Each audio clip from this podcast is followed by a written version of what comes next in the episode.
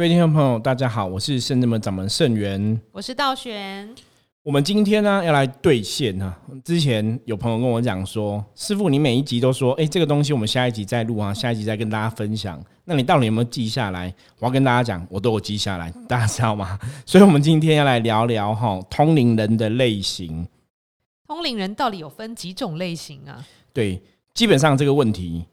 应该没有别的老师会跟你讲，因为别的老师都会故弄玄虚哦，不想让你知道说他怎么通灵的这样子哦。我自己其实以前又认识一个老师，那这老师我以前认识他的时候，他只是一个心理学的教授啊、老师之类的，就是很懂这些东西。那他也没有特别接触修行的部分。后来他也是因缘际会之下认识一个母娘的机身代言人这样子吼，然后走灵修的体系。最后跟他的菩萨相通吼，有了感应。那因为好死不死吼，我其实跟这个老师还蛮熟的，而且跟他旁边人也蛮熟的，所以很多事情都知道了一二吼，就是他怎么开始会通灵的啊，然后到后来是怎么样一回事啊吼，其实我都接触过。可是这个老师从来都不会跟你讲说，其实他是接触灵修会通灵的，大家知道吗？所以我常常讲说，灵修法门真的是一个很好的法门吼。最主要不是说你通过灵修学到通灵这个技术或这个能力，而是你通过灵修之后启迪你自己的灵性，甚至找到你灵魂源头有缘的神明，可能是菩萨，可能是母娘，可能是天上圣母等等吼，然后让你知道说这一辈子你可以依循什么样的方法。可以跟着什么样的神明来做一些修行的功课，所以我常常讲灵修其实很好，而且很多人都是透过灵修得到原来就属于他自己的能力吼，然后他也不会跟你讲是怎么透过这样的练习方法去启迪自己的能力跟灵性。可是圣真门，因为圣真门是很认真在教大家修行的一个团体嘛，我们从来不害怕哈，我自己从来不害怕说我下面圣真弟子会不会每个人都比我厉害哈。基本上以人的角度来讲，我希望每个身份弟子都比我厉害哈，然后可以帮我分摊很多在修行的道路上帮助众生的事情，我觉得那一定会很棒。对，所以我们今天来聊聊通灵人的类型到底有哪些。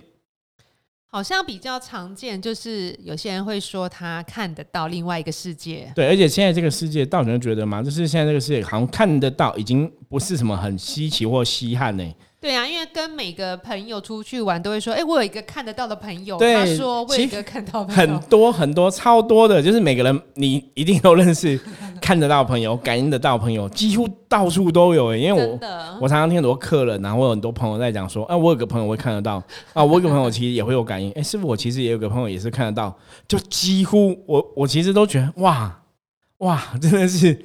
几乎每个人都有认识会看得到的、会通灵的、会有感应的朋友，所以这是一个有很有趣的现象。我觉得可以来好好了解一下。如果照西方的神秘学的说法，现在基本上是处在一个灵性大炸裂的时代，就是说现在这个时代呀，其实灵性比较敏感的人陆陆续续就投胎，可能从民国六十几年，然后一直到目前啊，民国一百零几年，其实都有这样的状况，就是。敏感的人生下来的有感应的感受能力比较强的人，好像都越来越多，而且都会生在台湾。对，可是当然，也许国外也有啦，只是说台湾刚好有这样的一个环境，大家比较会去注意这种细节哈。那我觉得有另外一个要讨论的是，大家都这么敏感，那大家都有感应，大家都可以看得到东西，或是感觉到东西，那到底有什么不一样的地方？因为必然感应到的东西，每个人的。状况还是会不一样嘛？如果说大家的感应力都很强的话，你针对个问题应该会有一个共同的答案跟见解嘛。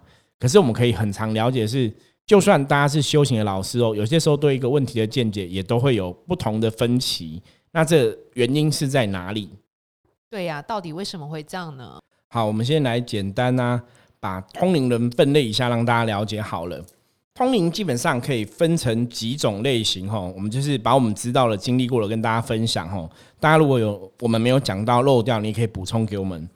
我说一般我们可以这样分，就是所谓的眼通部分哈，通灵大概就有什么眼、耳、鼻都会有比较敏感。比方说有的是眼通的部分哈，那有的是耳通的部分哈，有的是鼻通的部分哈。这是什么意思呢？我们一一来说明。眼通的部分可能就是说有些是有阴阳眼的。生下来就阴阳眼，那有什么天眼通的状况？哈，一般来讲啊，阴阳眼跟天眼通，大家其实还是要实事求是，知道吗？我以前有一段时间在做这种通灵的研究的时候，认识了很多朋友。那如果他们跟我说他们是会通灵的啊，会感觉到另外世界的话，我都会问很清楚。我会说你是感应得到鬼，还是感应得到神，还是鬼跟神你都感应得到？那你是阴阳眼只看到鬼而已吗？还是你可以看到神？这都是不一样的状况哦。一般我们都会认为，吼，阴阳眼很多时候指的是。你只看到阿飘，所以叫阴阳眼。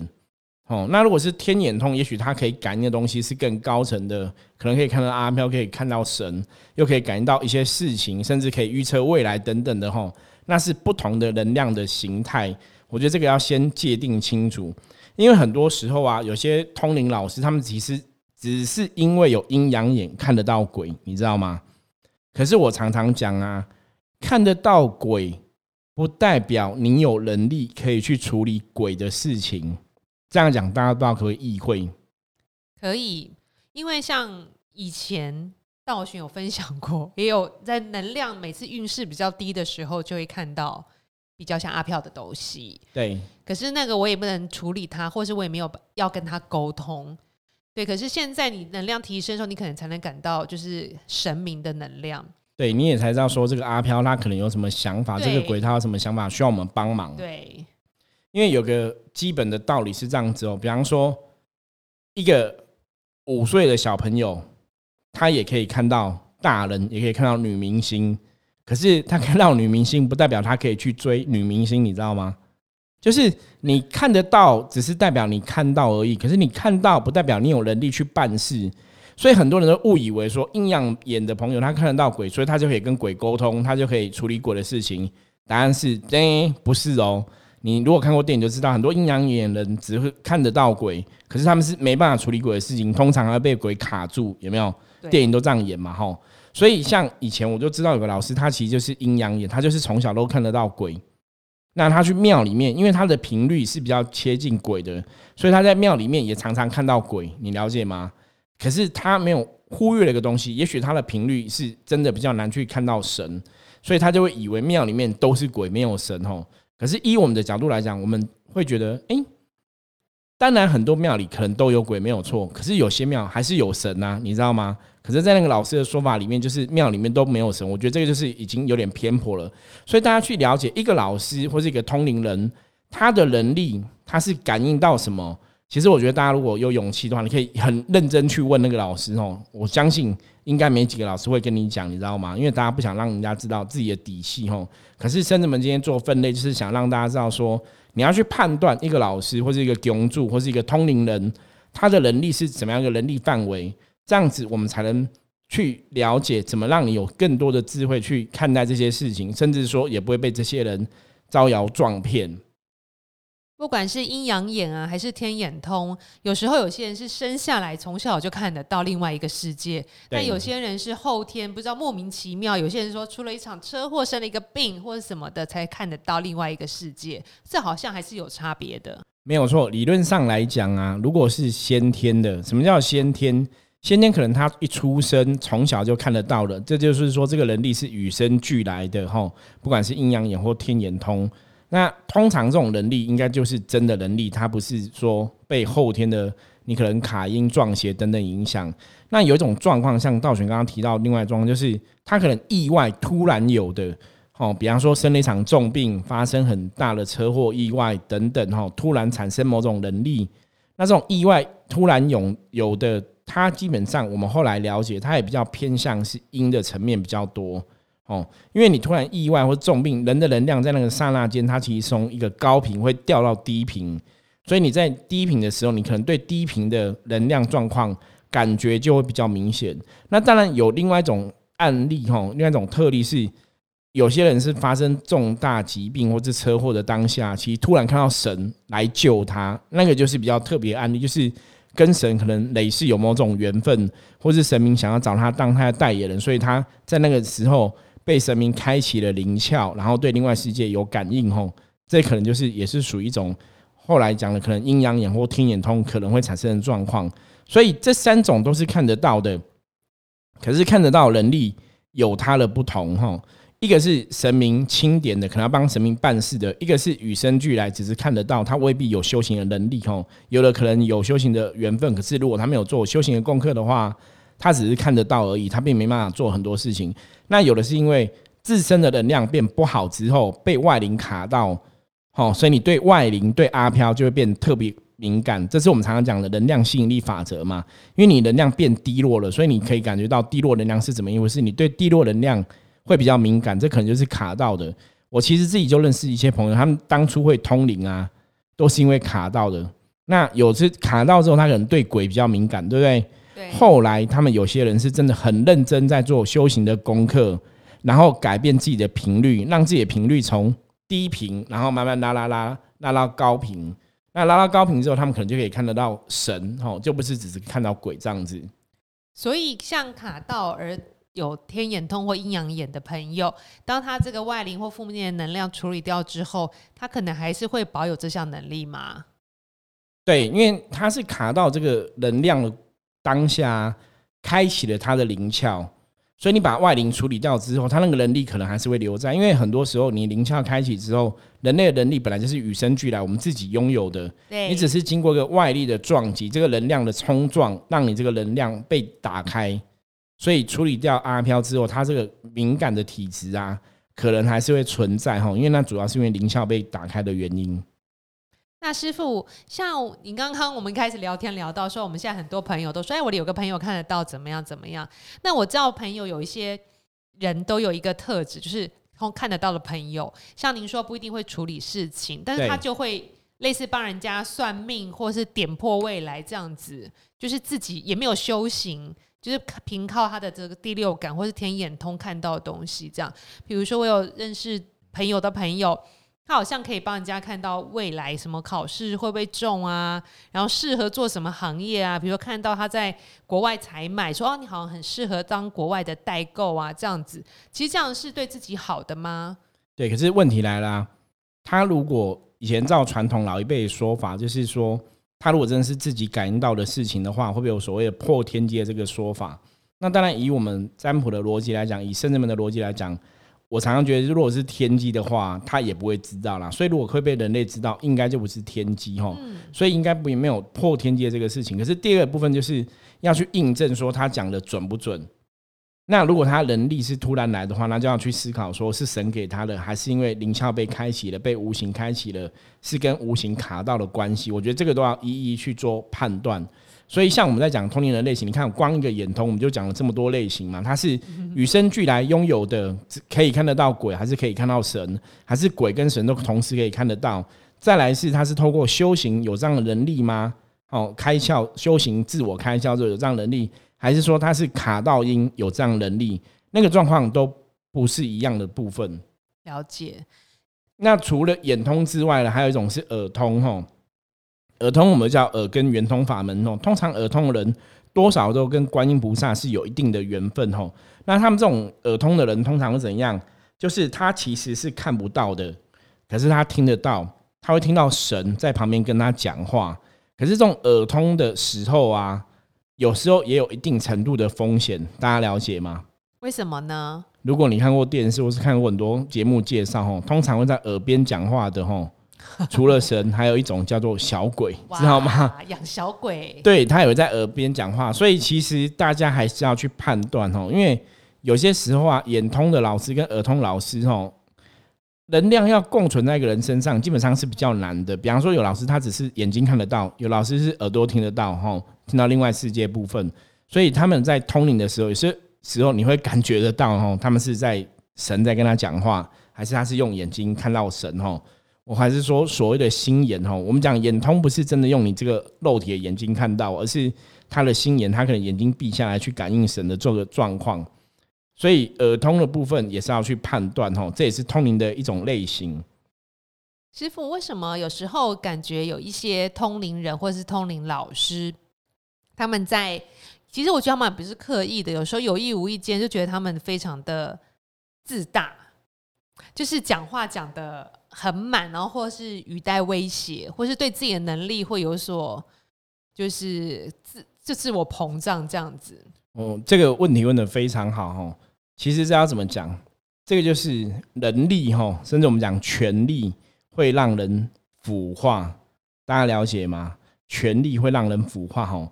今天当他本来只是一个呃无名小卒之后，好了，对他没有什么人认识他，然后他也没什么能力，所以就是无名小卒嘛，大家也不了解他。可是当他可能变成一个因为有能力变成一个特别的人，甚至变成一个名人名师之后啊，如果他自己没办法把持住自己的。当初的一个初衷哦，然后修道初衷是修行的初衷，可能在那个名利的欲望漩涡中，他就会迷失自己哈。所以我们讲权力跟名利基本上会让人家腐化哈，道理在这边。所以那个就是后来真的比较可惜，就是偏掉了。因为在某种程度来讲，那个内心会有某种程度的优越感，你知道吗？我跟大家不一样，我是可以跟鬼神沟通的。让大家看到这些人，你会觉得这些人很厉害，你知道吗？所以外人也会让他们这些人膨胀那个自我的意志，吼。所以我常常讲，一个修行人或是一个你有办法跟另外世界沟通的人啊，你还是要回到你自己的身份。我举个例子来讲好了，我是圣元嘛，对不对？我在录 p a r k 的时候说，我还是圣元呐。对。就算我以前会接驾伏魔三圣嘛，关圣帝君、玄天上帝、钟馗，然后现在接济公师傅，可是呢？我还是圣元啊，不是说我跟你讲说，以后我看到每个人说我是玄天上帝，然后走到哪我都是玄天上帝，我是神，所以大家对我要毕恭毕敬。不是啊，我还是圣元呐，我只是在那个当下在演绎那个能量的时候，你是神明的机身嘛？对，代言人。对，是离开那个状况，你还是你嘛？那当然 OK，我可能是一个老师，我是一个师傅，对不对？然后我们真的在修行上有认真努力，也许在修行上我们真的懂蛮多东西的。好。那我会因为师傅这个身份感到特别优越吗？不会。对，以前一开始修行，如果你没有很清楚的界定，也许你就会觉得哦，我是师傅很了不起，什么什么的。可是就我自己的角度来讲，那也只是说我会的东西刚好是大家不会的嘛。我们每个人的专长不一样嘛。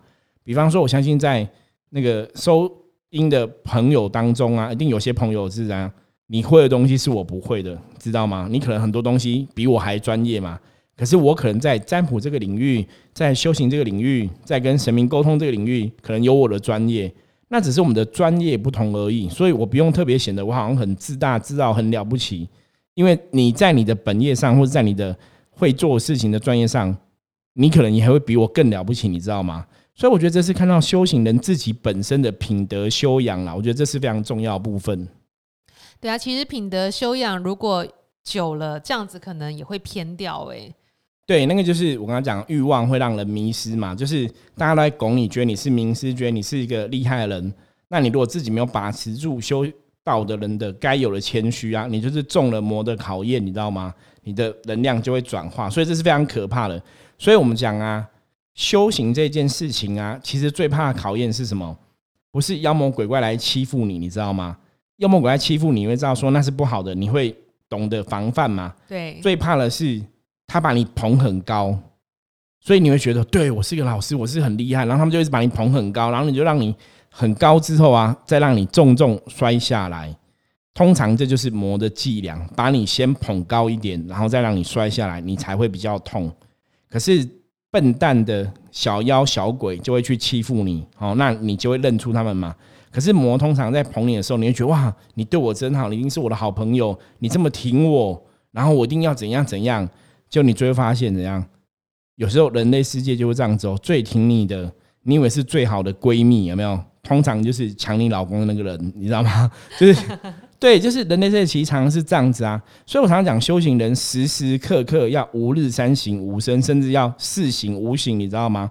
每分每秒你其实都要很小心谨慎，要戒慎恐惧，然后要注意自己的行为。我举个例子来讲，好，了，以前我们在讲修行这个事情啊。小时候难免会有做一些小小错误嘛，对不对？对呀，大家会犯一些小奸小错嘛。我们也觉得人生对人，我们不是圣贤嘛？人非圣贤，孰人无过？对不对？难免我们会做一些小奸小错，会犯一些错误，这是很正常的。可是呢，当我真的成为伏魔师那一刻起啊，我才知道神教我的是小奸小错都要修正。因为小奸小错这个负面能量你没有修正，春风吹又生，你知道吗？杂草遇到春风吹又生哦，所以那个能量就会变大错。而且最最最重要的部分，大家这边要很认真听哦，最最最重要部分，最最最重要部分，对负面能量，甚至我们讲所谓的魔的考验呐，魔只会做一件事情而已，魔会去放大你的负面，魔会去放大你的负面，魔会去放大你的负面，所以为什么说你连小奸小错都要修正？因为如果你今天是非常清净的，你是很 peace 的，你是很祥和的，你没有任何负面哈，负面的值是零，魔要放大你负面，它可能把零乘以一百万倍，答案还是多少？还是零嘛？对，所以你还是清净无为的嘛。可是如果你的负面极小，你只有零点零零零零零一的负面，你会觉得啊，这很小很小，对不对？我跟你讲，你如果真的遇到魔，它放大一百万倍，你就变超大的负面，你知道吗？好恐怖，所以很可怕。所以末法时代最可怕是魔很会做放大负面的东西，它去引爆你的负面。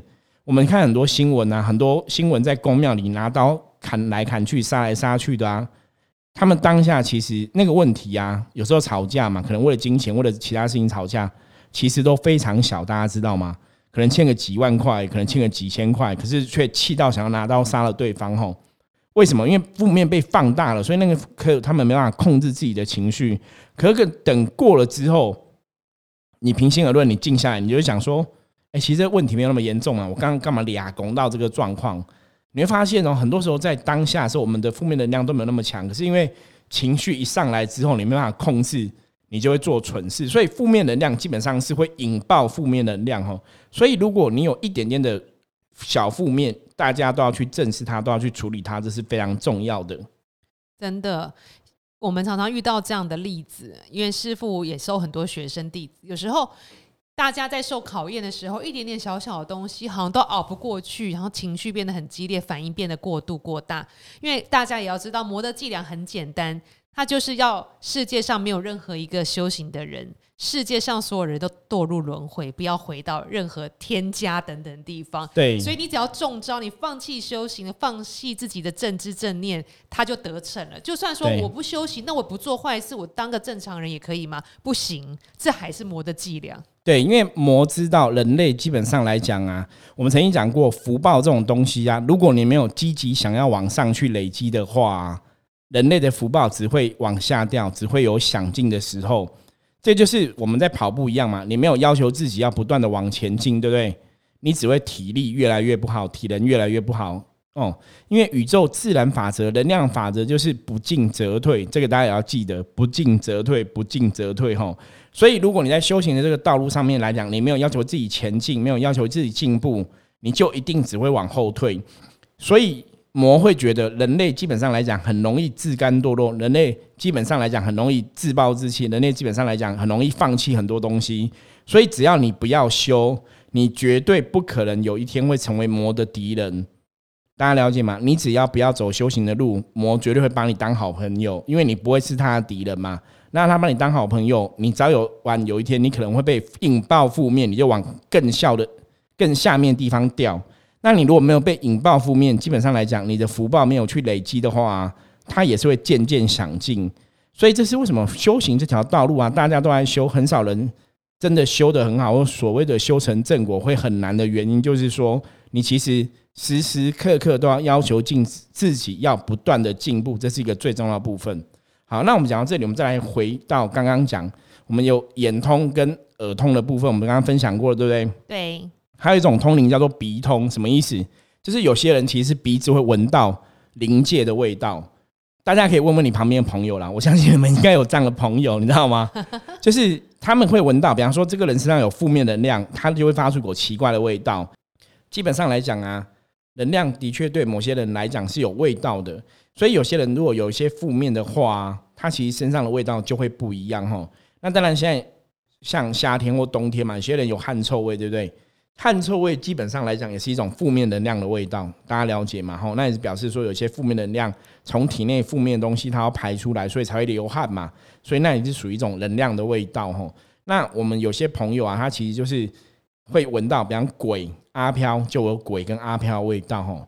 那甚至像我们的弟子学生里面有些是接虎爷的，吼，飞虎将军或者第五将军，因为可能这些神兽类他们彼此也比较敏感。所以他们对负面能量就会很敏感，就闻到负面能量味道，它躲在哪里？吼，这就是属于鼻通的部分，吼。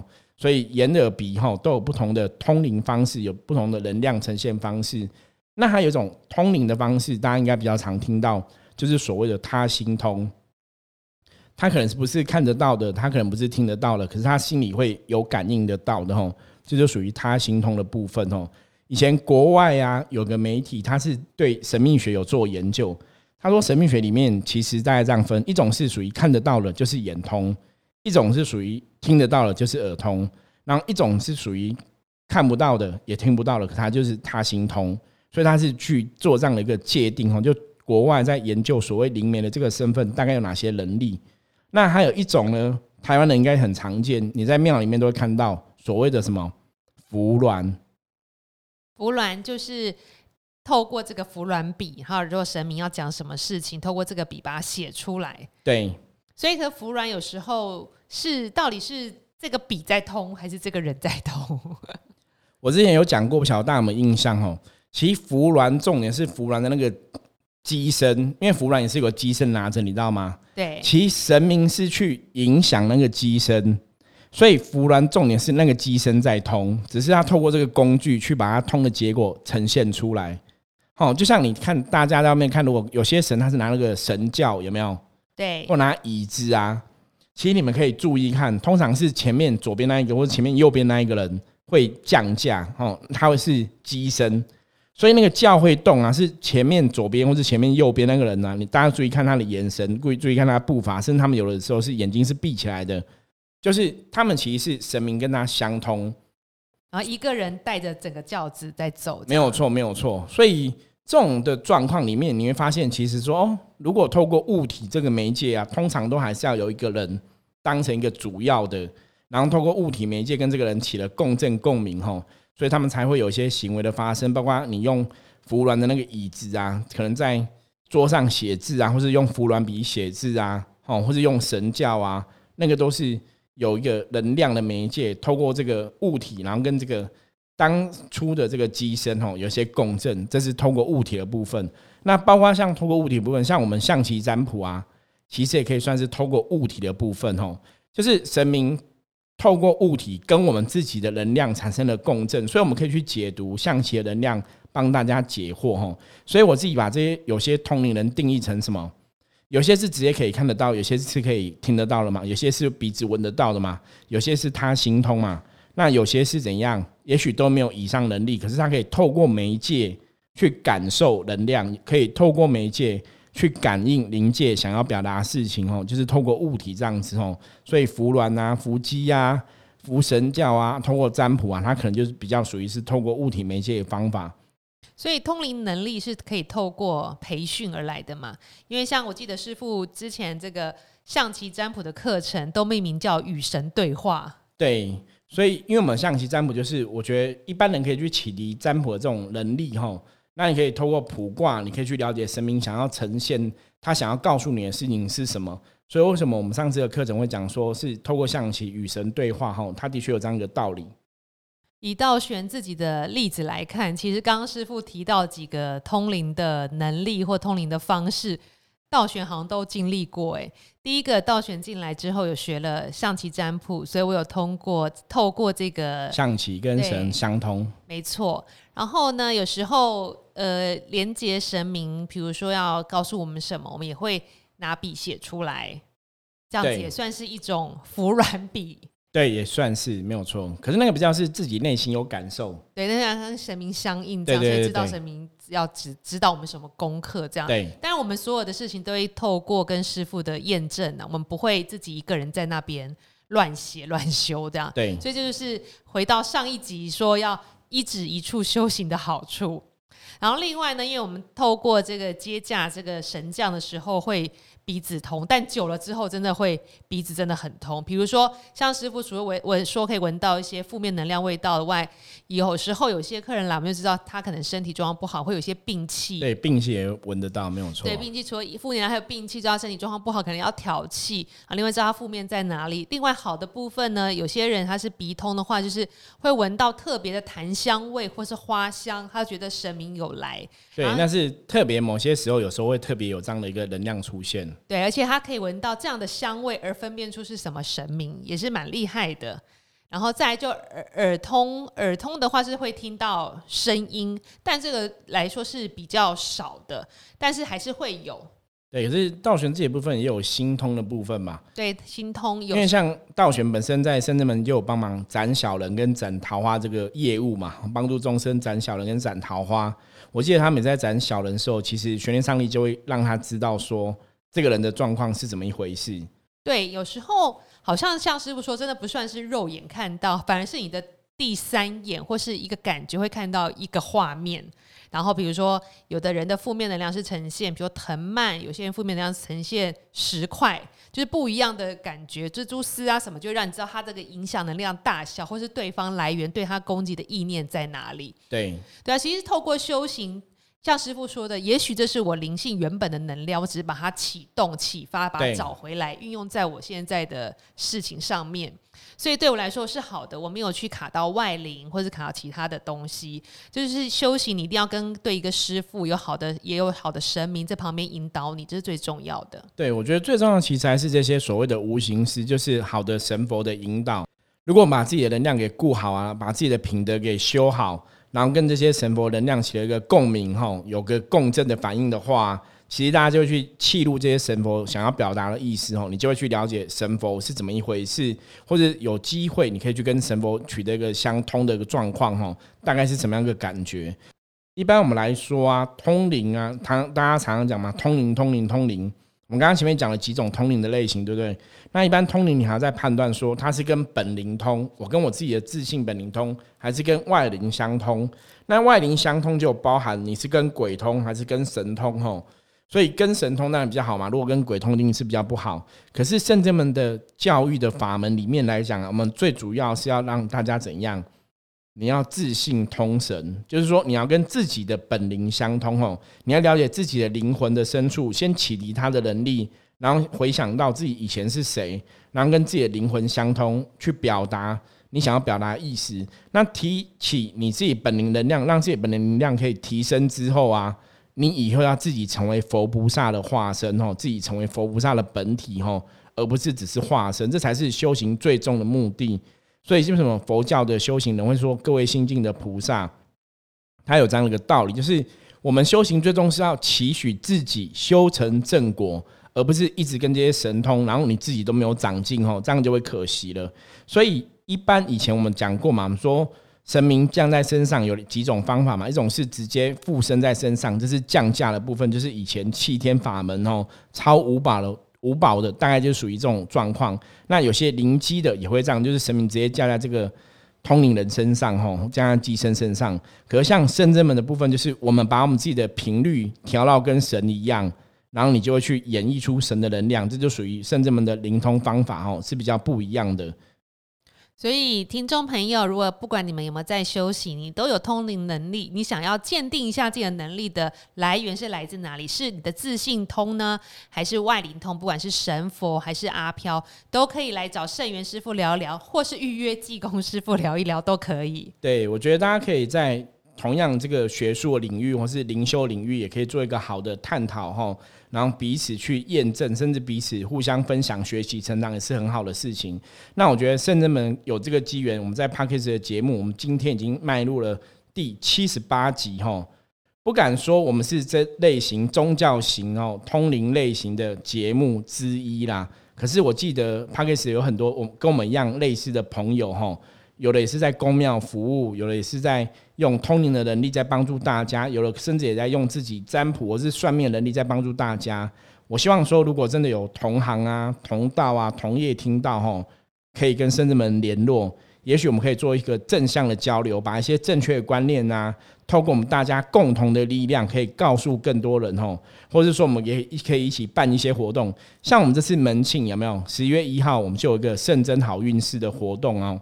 深圳好运势活动就是我们会有占卜的摊位啊，然后有寡杯的玩游戏的摊位，然后会有套圈圈，然后也是跟象棋占卜有关系。哦，就是我们会把这些命理啊、占卜啊、通灵等等的东西都会 bundle 在一起哦，结合在一起做一些活动，然后来跟众生结缘，然后来分享一些正能量、正知识哦，我觉得也是蛮有趣的一个过程。所以大家欢迎你们一定要跟圣真们联络，或者是要加入我们的 podcast，然后按五颗星评论。对，然后真的一定要加入我们 line，然后敲我们一下，我们才会知道说你有加入我们 line。就是相关的讯息，我们其实透过我们的 line 的官方账号跟大家取得联系。也欢迎大家有空可以到深圳门来走走，然后来互相认识一下，交个朋友嘛。人生很苦短哦，所以我希望大家在修行的道路上。如果觉得甚至们可以给你一些帮助的话，欢迎大家跟我们联络哦。我是盛元，我是道玄，我们今天节目就到这里。有任何相关问题的话，记得加入我们的 line 哦。我们下次见，拜拜，再见。